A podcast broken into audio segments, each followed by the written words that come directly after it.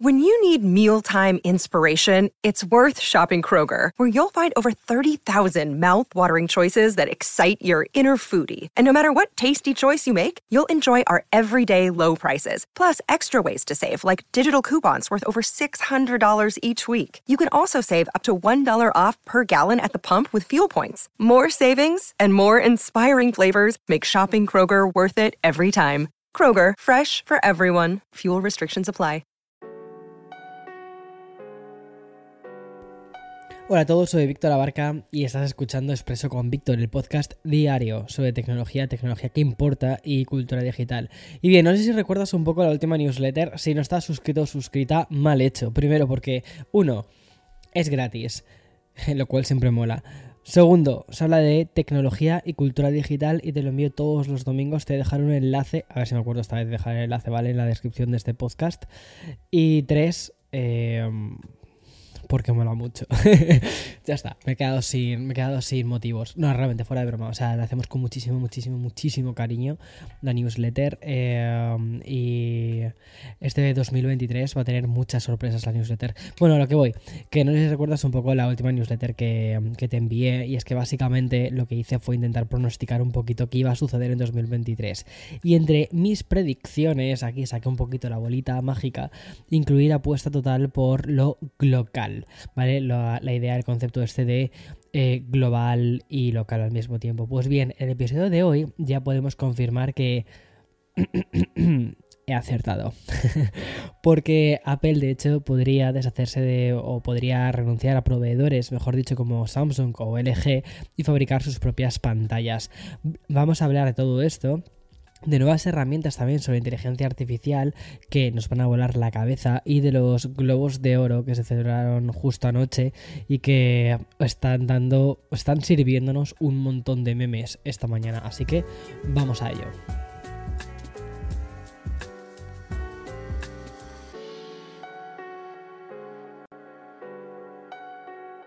Qué forma tan bonita, ¿eh? Con esta musiquita así calmadita de pasar de, de, una, de una intro eh, a bueno, que son todas las noticias. Y lo que te decía, ¿no? Al principio, ayer te contaba un poquito sobre que Apple estaba decidida a incluir su propio chip de modem celular, ya sabes, el modem 5G, para final, perdón, 5G eh, no, el, sí, el 5G también, sí, y también Bluetooth, para principios del 2024 o, perdón, finales del 2024, no sé qué me pasa esta mañana, o principios del 2025. Y esto lo que podría significar es sustituir los modelos de conexión Bluetooth y Wi-Fi que hasta ahora lo hacen empresas como Broadcom. Y bien, esta estrategia de desligarse de proveedores también afecta a Qualcomm, pero hoy tenemos que añadir dos nuevos nombres, y es que al menos según la información publicada eh, esta mañana en Bloomberg, son nombres bastante fuertes.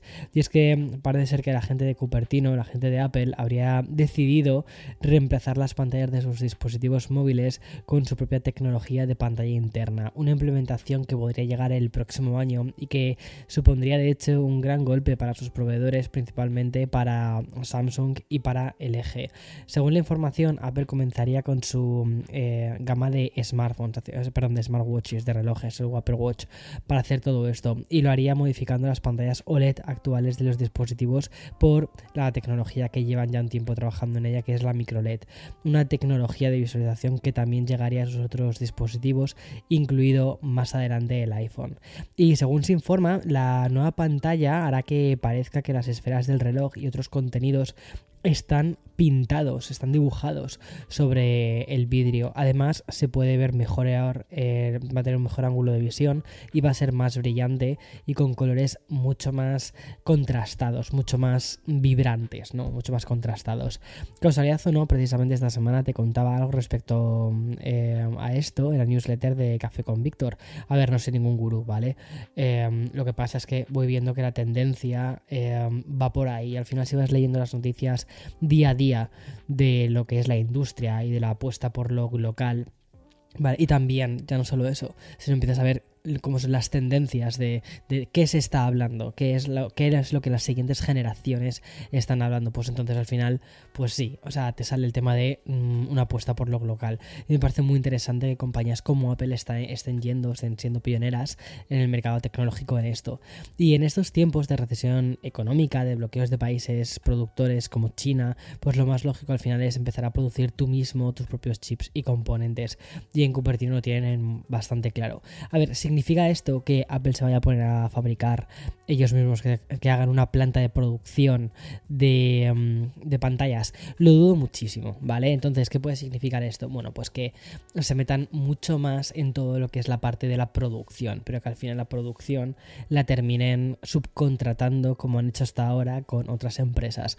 Y cuando hablo de pantallas antes de, Samsung y de LG, ¿significa esto que llega Apple y dice, oye Samsung, quiero esa pantalla que tenéis ahí em, desde hace tiempo y la ponemos en, mis teléfono, en mi teléfono móvil? No, no, no significa eso. Apple desde hace ya muchísimos años lleva fabricando sus propias o lleva diseñando, mejor dicho, sus propias pantallas, ¿vale?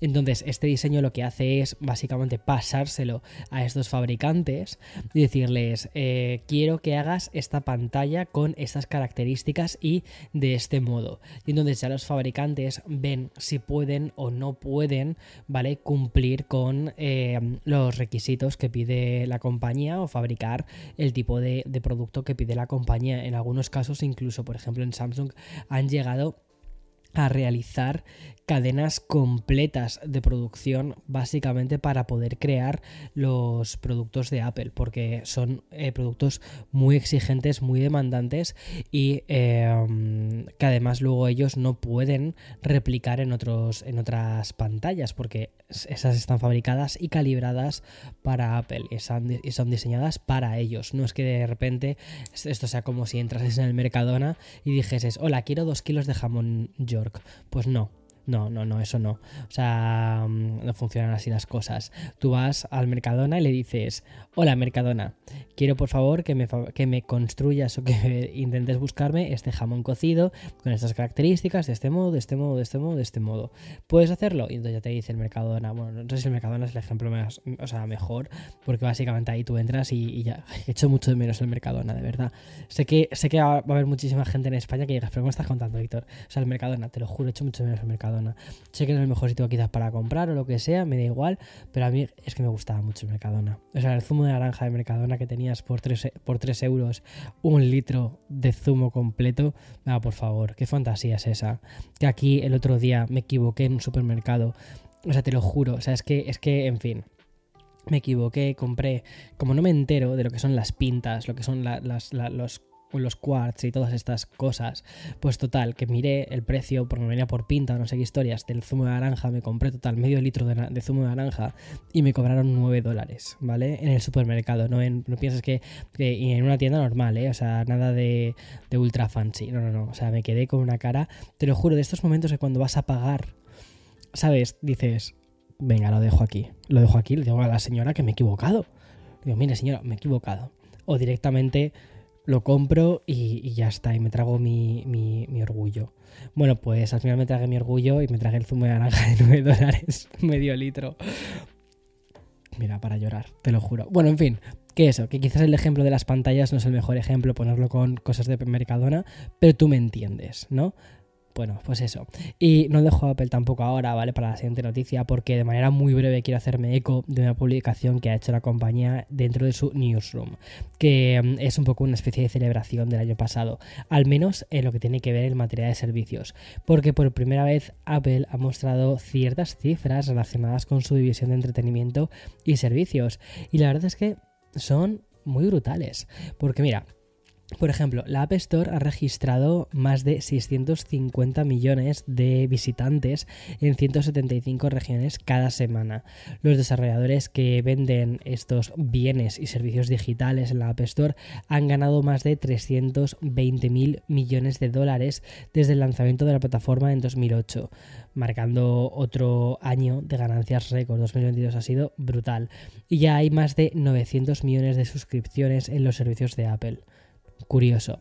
En 2022 el catálogo de Apple Arcade se expandió con más de 50 títulos nuevos, superando ya la cifra de los 200 videojuegos. Ahora, aquí yo tengo que darle un pequeño tironcito de orejas, ¿vale? A Apple porque todos los meses estoy suscrito a Apple Arcade, que son 5 euretes, ¿vale? Eh, que bueno, ahora sí sigue siendo mucho más barato que el zumo de naranja del Mercadona del otro día, o sea, del Mercadona, del Whole Foods del otro día. En fin, me duele, ¿eh? te lo juro, me duele. Y mm, la verdad es que últimamente los títulos de Apple Arcade están siendo bastante mediocres. Este mes, el mes de enero, son muy mediocres. O sea, necesitamos títulos buenos. ¿Dónde está ese títulos a la altura del 2K23? ¿Dónde están títulos a la altura de Gris? ¿Dónde están eh, títulos a la altura de... Estoy... Eh, ahora mismo estoy abriendo el teléfono, ¿vale? Simplemente para enseñarte algunos... Bueno, el Star Wars eh, Castaways. O sea, brutal, ¿vale? Y sin embargo, este mes nos vamos a tener que conformar con cosas con cosas raras. O sea, que es como, chicos, poneros las pilas, chiquis, que, que, que tenéis un servicio que puede ser hiper rompedor por 5 pavos, que está súper bien. Bueno, en fin, y respecto a Apple Music, ya cuentan con más de 100 millones de canciones, lo que representa casi toda la historia de la música grabada directamente. Y como dicen en el comunicado, eso es 100.000 veces lo de las mil canciones en tu bolsillo, ¿vale? Ese claim que mm, ya sabes que es la frase con la que Steve Jobs presentó el, iPod, ¿no? O sea, 100.000 veces eh, varios iPods. Brutal, brutal. Bueno, y ya abandonamos eh, California, abandonamos Cupertino para ir de alguna manera a Corea del Sur. Más que nada para mm, contarte que Samsung ha confirmado ya la fecha y la celebración de su primer evento del año. El Galaxy Unpacked del 2023 tendrá lugar el 1 de febrero.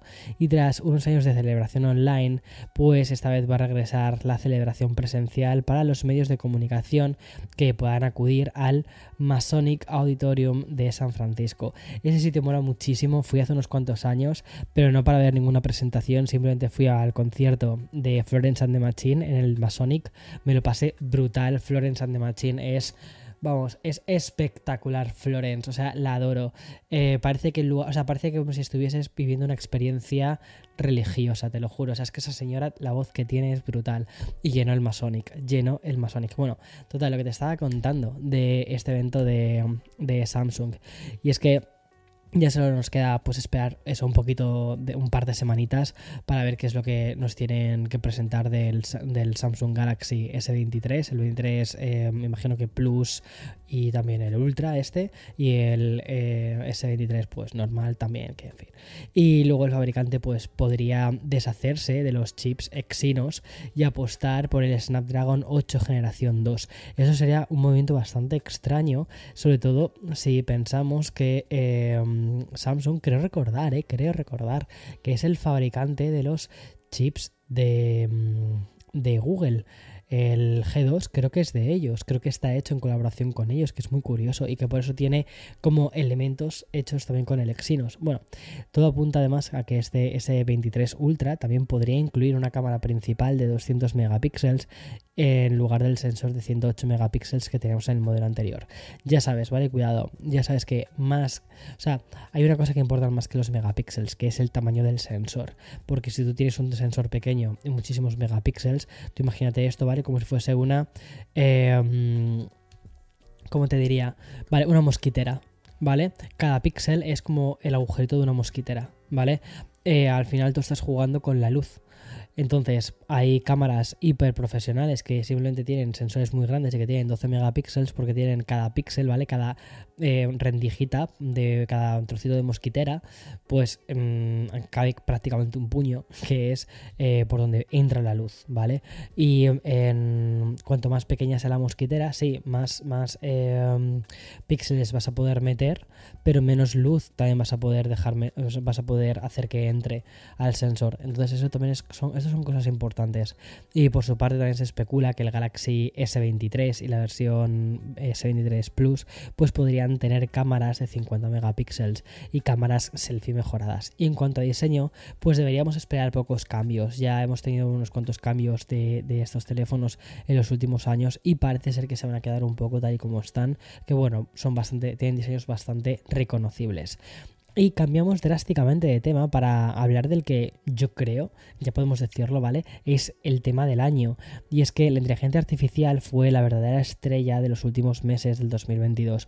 Pero las novedades y las mejores de esta, de esta tecnología pues no paran de, atropellarnos casi porque día a día tenemos cosas. Y lo que te voy a contar, la verdad es que es muy fuerte, ¿vale? Porque al mismo tiempo de conocer que Microsoft podría invertir hasta 10.000 millones de dólares en OpenIA, que recuerda, son los responsables de ChatGPT y también de DALI. Pues hemos conocido que el gigante tecnológico ha presentado un proyecto de inteligencia artificial que va a suponer una revolución, yo creo casi, histórica. Y es que si ChatGPT está revolucionando lo que es la creación de texto y DALI lo que es el diseño y también la ilustración, pues Microsoft quiere hacer lo mismo con la voz. Y es que me encanta el nombre que han utilizado, se llama VAL-I. Es la, es la herramienta de inteligencia artificial de texto a voz que es capaz de simular la voz de alguien, ¿vale? A partir de una muestra de audio de solo 3 segundos. ¿Cómo te quedas? A mí es que te lo juro, ¿eh? Cuando lo he leído, o sea, se me han puesto los, los pelos del, brazo, o sea, me ha entrado como un este, ¿sabes? Como, ¿te imaginas tener la voz de, un ser querido que ya no está eh, grabada y que se reconstruya la voz a través de la inteligencia artificial y poder tener una conversación con esa persona, aunque sabes que se la estás teniendo con un robot? muy fuerte, ¿eh? Muy fuerte. Bueno, o sea, me he puesto así un poquito mm, creepy ahora mismo, pero es que yo creo que es que es muy fuerte. Bueno, porque según informan además desde Microsoft, el discurso no puede eh, coincidir con el timbre, sino que también tiene que ser con el tono emocional del hablante e incluso con la propia acústica de la habitación. Y gracias a una investigación de la que se ha hecho EcoEngage, sabemos que Bali funciona a través de un modelo de lenguaje de códec neuronal. ¿vale? Al parecer, la herramienta se perfeccionó gracias a las 60.000 horas de habla en inglés de más de 7.000 hablantes en la biblioteca de audio de mm, LibriLite que tiene Meta. A partir de ahí se derivó del codificador de red neuronal de compresión impulsado por la inteligencia artificial de Meta, que genera audio a partir de la entrada de texto y muestras breves del hablante de destino. Y la voz que intenta imitar debe ser una coincidencia cercana a una, a una voz en los datos de este entrenamiento. Y si ese es el caso, utiliza los datos de entrenamiento para inferir cómo sonaría el hablante de destino si pronunciase la entrada de texto deseada. O sea, tú imaginar que pones un texto, ¿vale? Pones, yo que sé, em, hola, me gusta el café con leche, ¿vale? Y eh, es como si lo leyese, pues, una persona que ya no está es que es, muy fuerte. Bueno, y mm, antes de repasar, ¿vale? Los ganadores de la gala de los, de los Globos de Oro que se celebraron anoche, pues una última noticia de tecnología y de gadgets. ¿Recuerdas el, Steam Player, el dispositivo de remezcla de audio que lanzó eh, Kano Computer en una colaboración que hicieron con Kanye West? Pues ya puedes olvidarte de una nueva generación de este reproductor de Bluetooth. Obviamente la compañía ha querido desligarse completamente del, del polémico ramero ya apostado por una nueva líneas de, por una nueva líneas de productos. Es muy curioso, ¿vale? Porque el otro día estaba en, mirando la página de StockX, donde tienes un montón de, movidas. Em, yo que sé, tienes zapatillas, tienes. Es como un poco el hype beast de la vida, pero donde la gente compra y revende, ¿sabes? Y el otro día, pues vi justo el, el Steam Player este de, de, Kenny West y lo vendían exactamente al mismo precio por el que salió. Que es como, madre mía, la gente está intentando, o creo que incluso está por menos. Yo creo que la gente está como, quita, quita, que yo no quiero tener esto, que esto ya no mola, esto ya no es in. Y además, o sea, era un producto, era un cacharro que estaba hiper vinculado a la figura de, de Kenny. Entonces, eh, ya está. Bueno. Total, que Canon Computing presenta un Steam Projector, que mm, aunque dicen que es una especie de precuela de este mencionado Steam Player, apuesta por la proyección de películas y también de imágenes. Este mm, Steam Projector pues permite ver vídeos, pero también remezclar clips precargados y crear paisajes visuales. Tiene un diseño así algo más grande que el mezclador de música, aunque con luces y botones giratorios. Este Steam Projector dispone de un puerto mini HDMI para conectar otros dispositivos eh, compatibles con, y también es compatible con AirPlay y con Chromecast. Y en cuanto a especificaciones técnicas, solo tiene un brillo máximo eh, de 300 lúmenes o 150 lúmenes en ANSI. Y la compañía ha lanzado una edición limitada de 1000 dispositivos que saldrá por 1000 dólares en la primavera de este mismo año. Y a partir de ahí la compañía dice que su precio después bajará a 600 dólares, pero sin una fecha determinada curioso. Y como te decía, ¿vale? Acabamos ya con un repaso rápido de los principales ganadores de los Globos de Oro. Tras un año de ausencia, por la mm, cancelación cultural que se limitó a la edición del año pasado, eh, la antesala de los Oscars volvió anoche con una nueva gala con la presencia de grandes estrellas de Hollywood. Y empezamos por el apartado de televisión porque tenemos varios premios que celebrar. Por ejemplo, el de Zendaya como mejor actriz de drama por su papel de Euforia. O sea, o sea, lo merece todo esta señora. Es que esta señora Zendaya lo merece todo y más con Euforia parte 2. O sea, una de mis series favoritas de toda la vida. Esta serie quizás no te la recomiendo si sufres de depresión eh, o estás pasando por un momento chungo, porque es una serie que te destroza por dentro, aunque la segunda temporada de Euforia, ¿vale? Me parece que es como más de coña, ¿sabes? Que la primera. La primera quizás era demasiado seria, demasiado chunga, y la segunda, aunque efectivamente sí tiene momentos muy chungos, ¿vale? Eh, si la has visto, sabes a qué me refiero, ¿vale? Pero también tiene momentos geniales, ¿vale? Y el último capítulo, o sea, es que es es una odisea, es una odisea fantástica. ¿El último capítulo el penúltimo capítulo? Bueno, creo que ese es el momento en el que estoy hablando, ¿no? El momento de Maddie. O sea, pues ese.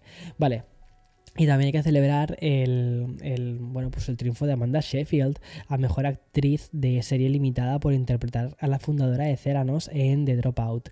Y como era de esperar, White Lotus pues ganó el premio a serie limitada y House of Dragon el de mejor serie de drama. También resultó obvio el Globo de Oro a Ivan Peters por su sádico papel de Jeffrey Dahmer en la serie de Netflix sobre el carnicero de Milkawi.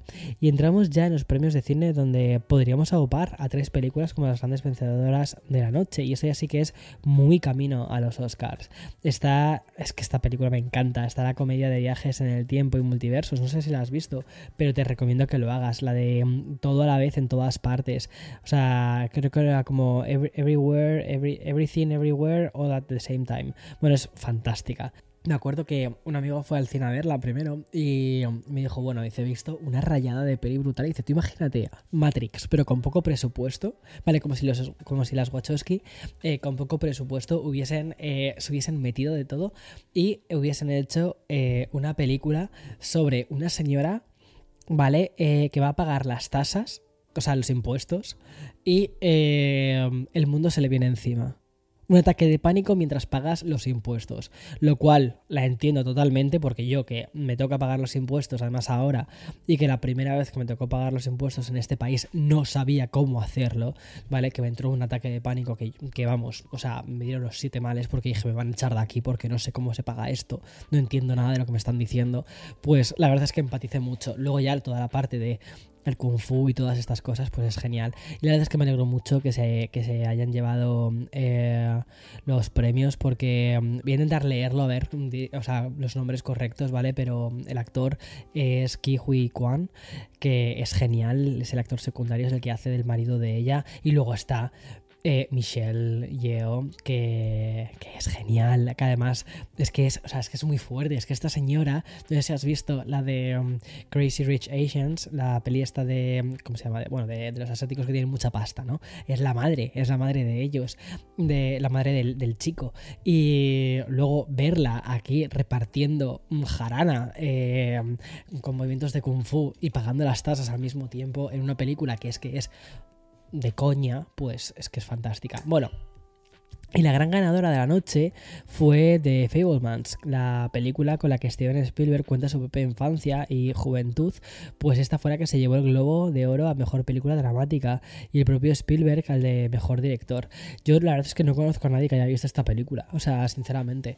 O sea, creo que casi todas las películas que se están yendo a los Oscars son películas que, en fin, sin más. O sea, este año los Oscars son un, bueno, van a ser un coñazo, pero un aburrimiento, porque... Eh, no sé, o sea, no sé, o sea, películas aburridas, películas hechas para señoros, para señoros de Hollywood. Ya está, estoy aburridísimo ya un poco.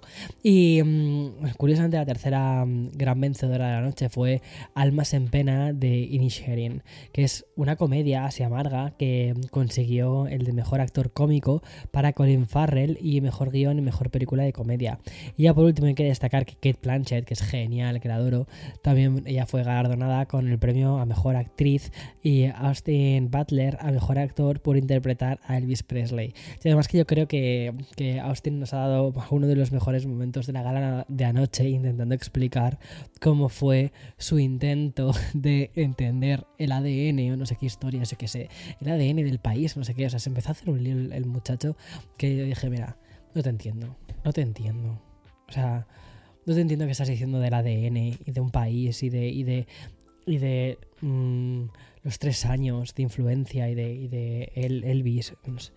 Es como, haz Elvis, que lo hiciste muy bien. Ya está. En fin, hasta aquí todas las novedades de mm, hoy miércoles 11 de... de iba a decir 11 de noviembre, claro, 11 no, 11 de enero. 11 eh, de enero del 2023. Y nos escuchamos mañana, más y mejor. Madre mía, un expreso con Víctor que podría haber sido un café con Víctor. 24 minutos, 25. Chao, chao, chao. Hasta mañana. Chao.